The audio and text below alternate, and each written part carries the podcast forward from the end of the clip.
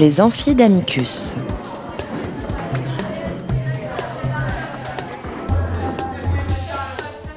Amicus Radio invite des professeurs de droit, des chercheurs et des professionnels à venir faire cours dans leur spécialité. L'occasion pour un fin spécialiste de relever le défi de traiter en cinq épisodes d'une question juridique essentielle. Aujourd'hui, Youssef Badr nous parle de la présomption d'innocence. Épisode 5 Comment faire revivre ce principe? Bonjour à toutes et à tous. Pour ce cinquième cours, dans le cadre des amphidamicus, on va se poser aujourd'hui une question très simple, question que nous avons posée à des citoyens anonymes dans la rue. Au fond, la présomption d'innocence, pour vous, c'est quoi? Et quel est son avenir aujourd'hui? Pour moi, la présomption d'innocence signifie que toute personne est considérée comme innocente, étant innocente, jusqu'à ce que des faits soient avérés, les, les faits contre les avec lesquels ou par lesquels on, on accuse la personne. La présomption d'innocence Oula Présomption d'innocence. euh, Qu'est-ce que c'est la présomption Je sais quoi. Présomption, qu'est-ce que ça veut dire déjà? Ça veut dire, je crois que c'est genre quand t'es euh, quand t'es innocent, quand tu te dis innocent, alors que t'es jugé euh, Coupable coupable. C'est quand C'est pas ça. C'est quelque chose comme ça Quand on se dit innocent alors qu'on est jugé coupable Je crois que c'est ça. Presumption of innocence. Um, I think to me, presumption of innocence is something that every human being deserves. Um, it's kind of like to, you know, you have to, you have to lean towards the good in people. You know what I mean? And I think everyone deserves the presumption of innocence. Uh, like in the U.S., we say uh, innocent until proven guilty, um, except for black people in the U.S. But it should be for everybody. I think that's what it means. Euh, présomption d'innocence, qu'est-ce que ça évoque pour moi? Euh, Ça évoque de la hum, justice, en fait, euh, quelque chose qui doit être... euh, euh, ça doit exister, en fait. Et... euh, euh, et ça doit bénéficier de toute façon... euh, euh, je sais pas, enfin, c'est compliqué. Je, je- Enfin, ça, ça- ça- ça doit bénéficier à celui qui est, euh, qui est inculpé, quoi, je pense. hein. Si à partir du moment où on a un doute, je pense qu'il faut. euh, euh, oui, à partir du moment où on a un doute, je pense qu'il faut l'innocenter, quoi. Voilà. Enfin, moi, si j'étais jury, je- si j'avais un doute dans une affaire, je serais partante de, de le laisser, quoi. Voilà, et de ne pas l'emprisonner. Voilà, désolée, je sais pas. Ah, je sais pas du tout ce que c'est. Je sais pas. Nous avons vu ensemble que la présomption d'innocence était un principe très ancien, qui s'imposait à toutes et à tous, et dont l'importance n'est plus à démontrer. Nous avons listé quelques-unes de ces atteintes les plus importantes, ce ne sont pas les seules, et éventuellement des pistes de réflexion pour renforcer sa protection sur l'aspect pénal et civil. Néanmoins, ne faudrait-il pas le faire plus? Le micro-trottoir ne nous a-t-il pas montré que la présomption d'innocence restait un principe fondamental, mais largement méconnu par le grand public. Alors quelles seraient les pistes? Accentuer par exemple l'enseignement du droit dès le plus jeune âge? Faire des jeunes générations des citoyens aguerris qui grandissent avec dans leur esprit les principes, les grands principes qui nous régissent tous et qui nous protègent, au premier rang desquels se trouve le principe de la présomption d'innocence? Faire en sorte qu'ils le connaissent, qu'ils connaissent son importance, qu'ils grandissent avec et qu'ils le défendent? De même, ne faudrait-il pas rendre la justice plus accessible? C'est une phrase qu'on entend régulièrement, mais ne faudrait-il pas plus la vulgariser, la rendre plus simple pour les citoyens lorsque l'on en parle? Je crois personnellement beaucoup dans ce projet. Faire rentrer la justice dans le foyer des Français, mais pas forcément en filmant et en diffusant les procès. Pourquoi pas en mettant en place une TV, une télé justice, sur le modèle de la chaîne parlementaire? Permettre à des professionnels de diffuser du contenu de qualité avec des intervenants mieux aptes à rappeler un certain nombre de principes, au premier rang desquels se trouve la présomption d'innocence dans le cadre d'un procès largement médiatisé. Alors arrêtons-nous d'abord sur un des premiers principes, qui est celui de l'éducation, l'éducation au droit. Et posons-nous d'abord une première question. Qu'est-ce qui est enseigné aujourd'hui aux plus jeunes dans les établissements scolaires? La politique d'aide à l'accès au droit se traduit depuis plus de 20 ans par des actions à destination des jeunes. Elle prend des formes très variées. Parmi les plus répandues, on cite par exemple la projection de films, l'accueil de classes dans des tribunaux, pour assister à des audiences, visiter des juridictions, l'intervention d'avocats, de magistrats dans des établissements scolaires, la reconstitution et la simulation de procès avec l'organisation que ça demande, la diffusion d'un guide d'accès au droit, encore faut-il le lire, la mise en place d'une exposition portant sur des questions de justice proposées aux collégiens et aux lycéens, encore faut-il qu'on arrive à les intéresser. Néanmoins, la diversité des actions mises en place montre que la notion même d'accès aux droits des jeunes est protéiforme. Information sur les droits, à l'occasion notamment de la Journée internationale des droits de l'enfant, préparation à la majorité et à la citoyenneté, compréhension du droit et du fonctionnement de la justice, mais ça reste très flou. Ne faudrait-il pas enlever certaines choses et mettre par exemple l'accent sur d'autres? Force est de constater que la présomption d'innocence n'est pas ou peu spécifiquement abordée dans des actions que nous avons vues. Plus largement, un plus grand nombre de jeunes devraient pouvoir bénéficier de cette politique publique.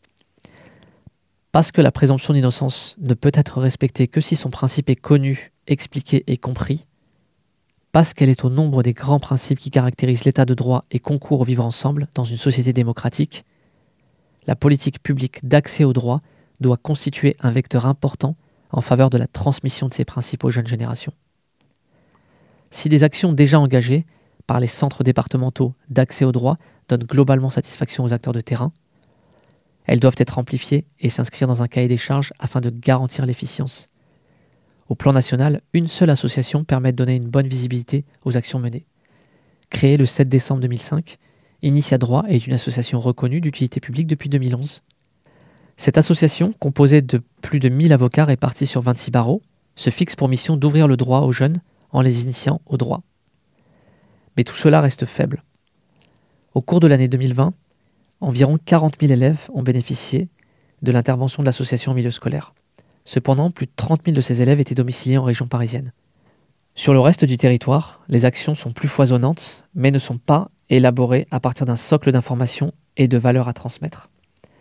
À cet égard, il est bon de rappeler que plus de 13 millions d'élèves sont scolarisés en primaire et secondaire, et on estime que cette politique publique doit connaître un changement d'échelle et de dimension afin que nombre de jeunes bénéficient de cet accès au droit, pour qu'il puisse être sensiblement plus important et qu'on ne se limite pas à certaines zones urbaines. Pour ce faire, le ministère de la Justice, les juridictions, l'École nationale de la magistrature, comme celle des greffes, les instances représentatives des avocats et les écoles de formation du barreau et encore le ministère de l'Éducation nationale doivent développer un partenariat national qui servirait de support à des conventions déclinées à l'échelon des cours d'appel et des rectorats, fixant ainsi des objectifs quantitatifs et qualitatifs dans le cadre d'actions pédagogiques menées sur l'ensemble du territoire. Si des efforts considérables, il faut le reconnaître, ont été entrepris par l'éducation nationale pour sensibiliser les élèves aux grands principes du droit et à la connaissance de la justice, il faut que soient intégrées au cours de la scolarité des séquences spécifiques aux principes constitutionnels de la présomption d'innocence dans les enseignements dispensés au collège et au lycée. Sensibiliser dès le plus jeune âge à l'usage des réseaux sociaux également, les jeunes.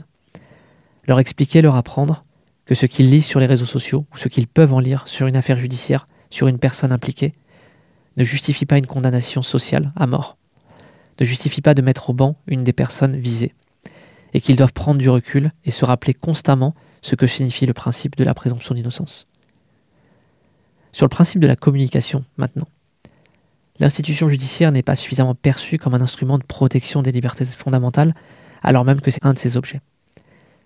La défiance envers l'autorité judiciaire, liée à une forte méconnaissance de son fonctionnement, de son activité quotidienne, de ses réussites mais aussi de ses difficultés, constitue un terreau favorisant les atteintes à la présomption d'innocence.